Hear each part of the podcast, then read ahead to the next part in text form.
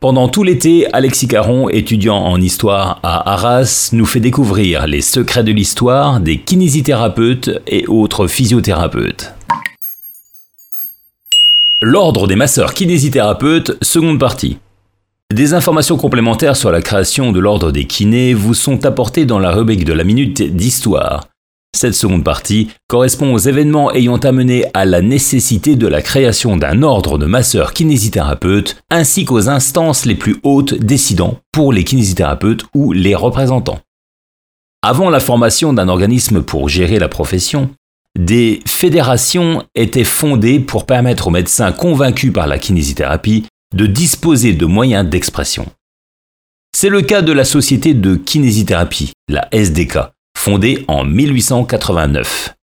Tout comme l'Ordre des masseurs kinésithérapeutes, la SDK va disparaître et réapparaître au cours du XXe siècle, sa dernière apparition remontant à 1937, soit dix ans avant la création du diplôme d'État.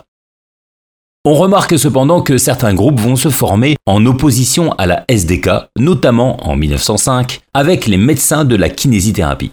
La SDK n'est pas à considérer comme un ordre des kinésithérapeutes avant l'heure, mais plutôt comme une envie des praticiens à se rassembler autour d'une cause commune afin que leur voix ait plus de poids.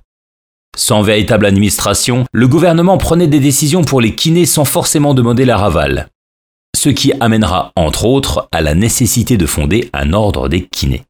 Ce fut le cas sous le régime de Vichy. Vichy décidera par exemple de changer les conditions d'exercice de la profession de masseur médical en 1943. Le gouvernement provisoire de la République française annulera cependant cette décision.